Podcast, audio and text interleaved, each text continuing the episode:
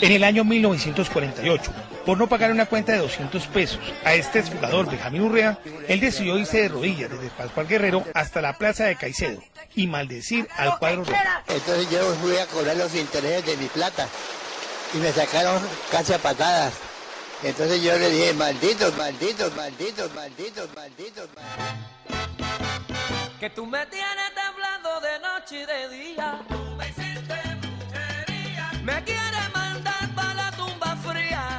Se creía que con la muerte de Benjamín Urrea, alias Garabato, había finalizado la maldición sobre la América de Cali y su desempeño en las finales de los torneos internacionales.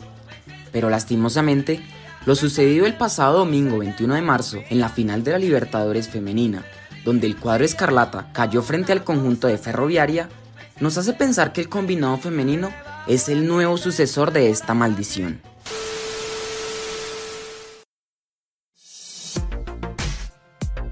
Hola, bienvenido a Sus Express TV, tu fuente confiable de datos curiosos.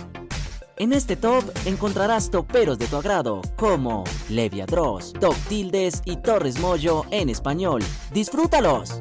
Número 5. Tocar la orejona te impide ganarla. El torneo de la Champions League es el más importante del mundo, pero ¿has notado que los jugadores que tocan el trofeo antes de iniciar el partido no logran ser campeones?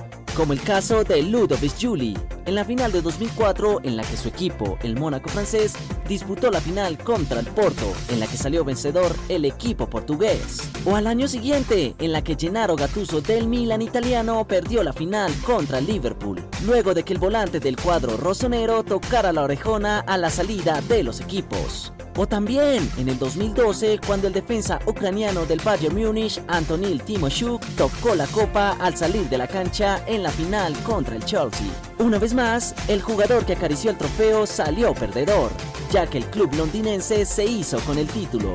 O en la última final, en la que el colombiano Guason Rentería perdió el campeonato frente al Bayern Múnich, luego de manosear el anhelado trofeo. Así que recuerda, si quieres ser campeón, la copa no debes tocar.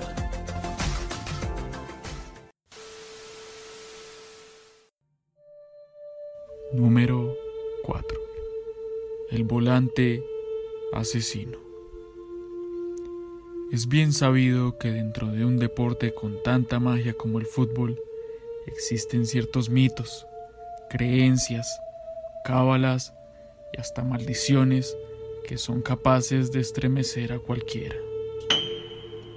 Este es el caso de la maldición de Aaron Ramsey, un jugador nacido en el país de Gales, pero cuyo nombre ha sido escuchado en todo el mundo, incluso por las personas que no son acérrimas a este deporte.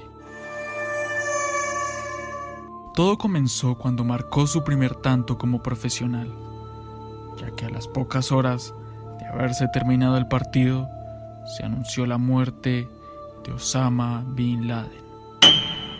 Muchos lo tomaron como una coincidencia, pero luego vino lo más escalofriante.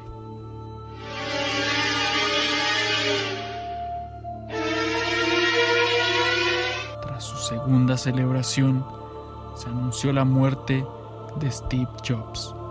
Después, le marcó al Olympique de Marsella y al día siguiente murió Muammar Gaddafi, el dictador libio.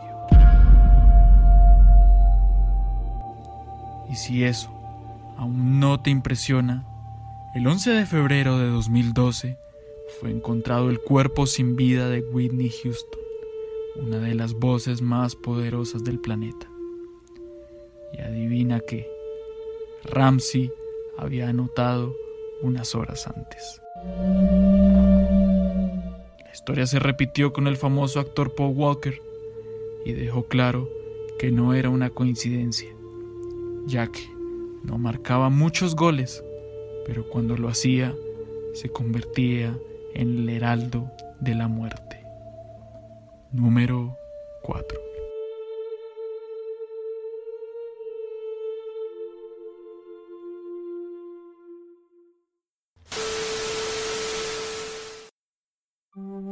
Número 3. Los siete gatos de Racing. Esta escalofriante maldición dice que en 1968, ante la gloriosa racha de títulos de la Academia, se reunieron un grupo de hinchas de su eterno rival, Independiente, y enterraron siete gatos muertos en el arco de la tribuna popular de Racing. El combinado albiceleste venía de ser campeón tanto del torneo local como de la Libertadores y la Intercontinental.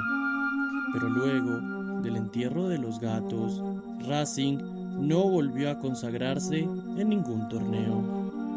El club mandó a desenterrar los felinos, pero tan solo encontró seis. Los hinchas confiaban en que así terminaría la maldición, pero esto no fue así. El maleficio llevó el equipo hasta el descenso. Hasta que por fin, en 1998, Racing decidió levantar el cilindro, su estadio. Alzó todo el campo hasta que se retiró el último gato.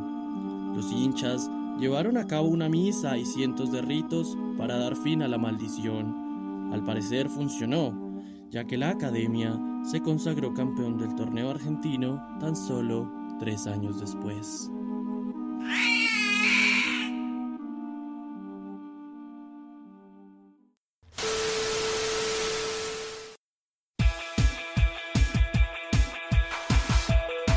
Número 2. La maldición del balón de oro. Hola, bienvenidos a Andrés Moyo en español. En el día de hoy hablaremos sobre la maldición del balón de oro.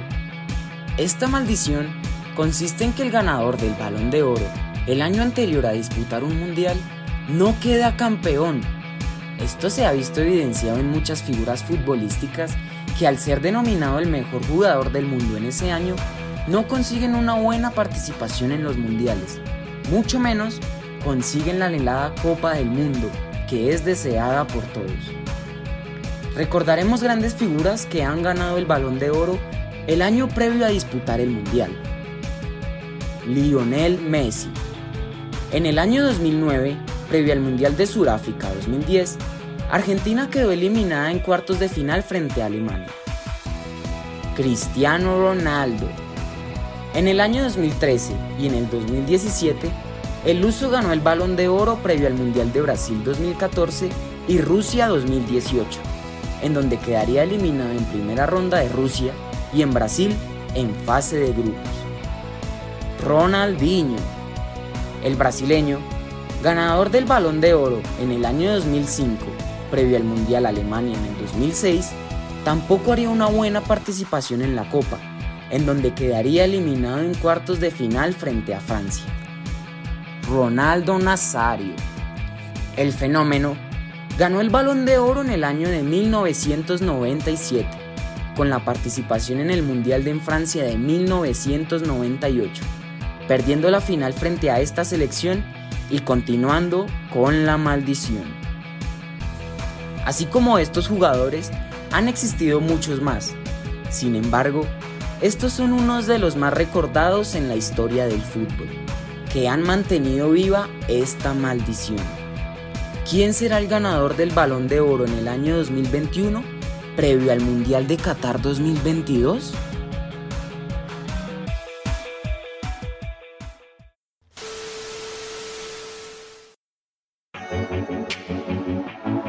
Número 1. La maldición del garabato. En 1948, la junta directiva del equipo América de Cali decidió que el club debutara profesionalmente. Uno de sus socios, Benjamín Urrea, maldijo al equipo para que no volviera a ganar ningún campeonato, luego de que no le fuese pagado un dinero derivado de sus acciones. Fue tan efectiva su maldición que el equipo no ganó ningún campeonato hasta 1979 y se convirtió en el equipo más veces subcampeón en la historia de la Copa Libertadores con cuatro finales perdidas, sumando una quinta final luego de la derrota sufrida por el equipo femenino el pasado domingo frente a Ferroviario de Brasil, y que describiremos en el reportaje que el equipo del sucesor realizó para su podcast.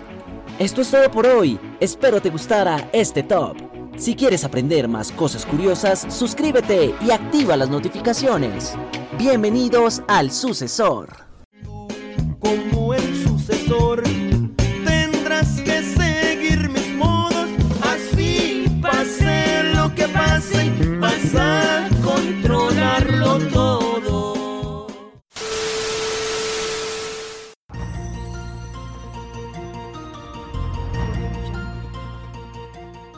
El sucesor envió a su reportero estrella Julián Eduard Porras a las calles para preguntarle a la gente si siguen creyendo en la maldición del garabato luego de la derrota del equipo femenino del América de Cali en la pasada final de la Copa Libertadores. Sí, Ricardo Henao, acá Julián Eduard Porras, nos encontramos en el más allá con las palabras de un experto en esto del fútbol, el mejor jugador de la historia, Mara Dios. Diego, Diego, ¿qué opinas de la maldición del garabato?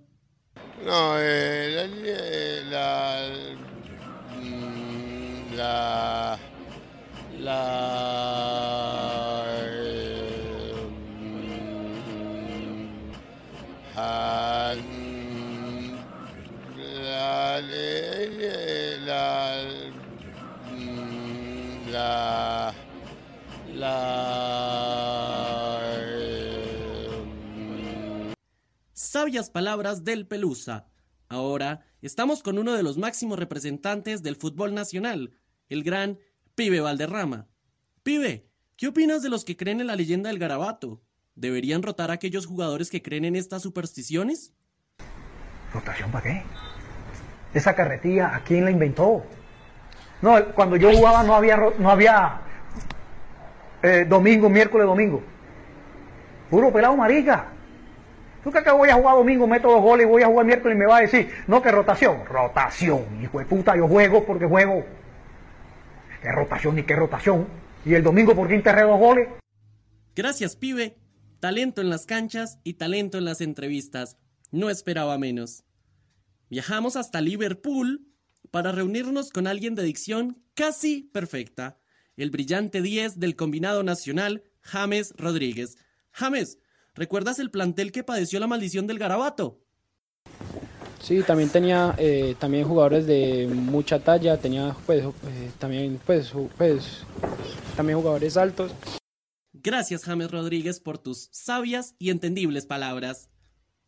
Regresamos al país y estamos a las afueras del Estadio Departamental Libertad, en la ciudad de Pasto. Y le preguntamos a la pequeña hinchada del equipo volcánico sobre la maldición del garabato. Neimita Rosero, ¿qué opinas? Le robaron al pasto, le roban siempre.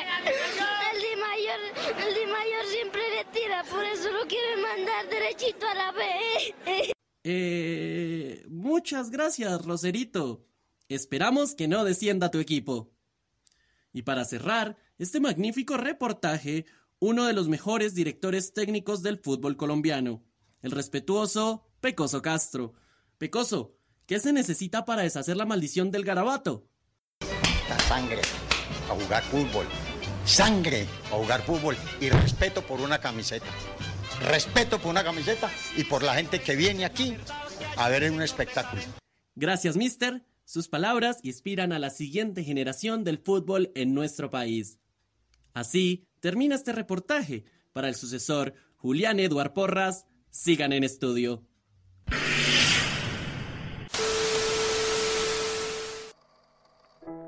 Más allá de las maldiciones en el fútbol, si existen o no, el equipo del sucesor felicita a las jugadoras del América de Cali por tan buena demostración de fútbol en esta Copa Libertadores.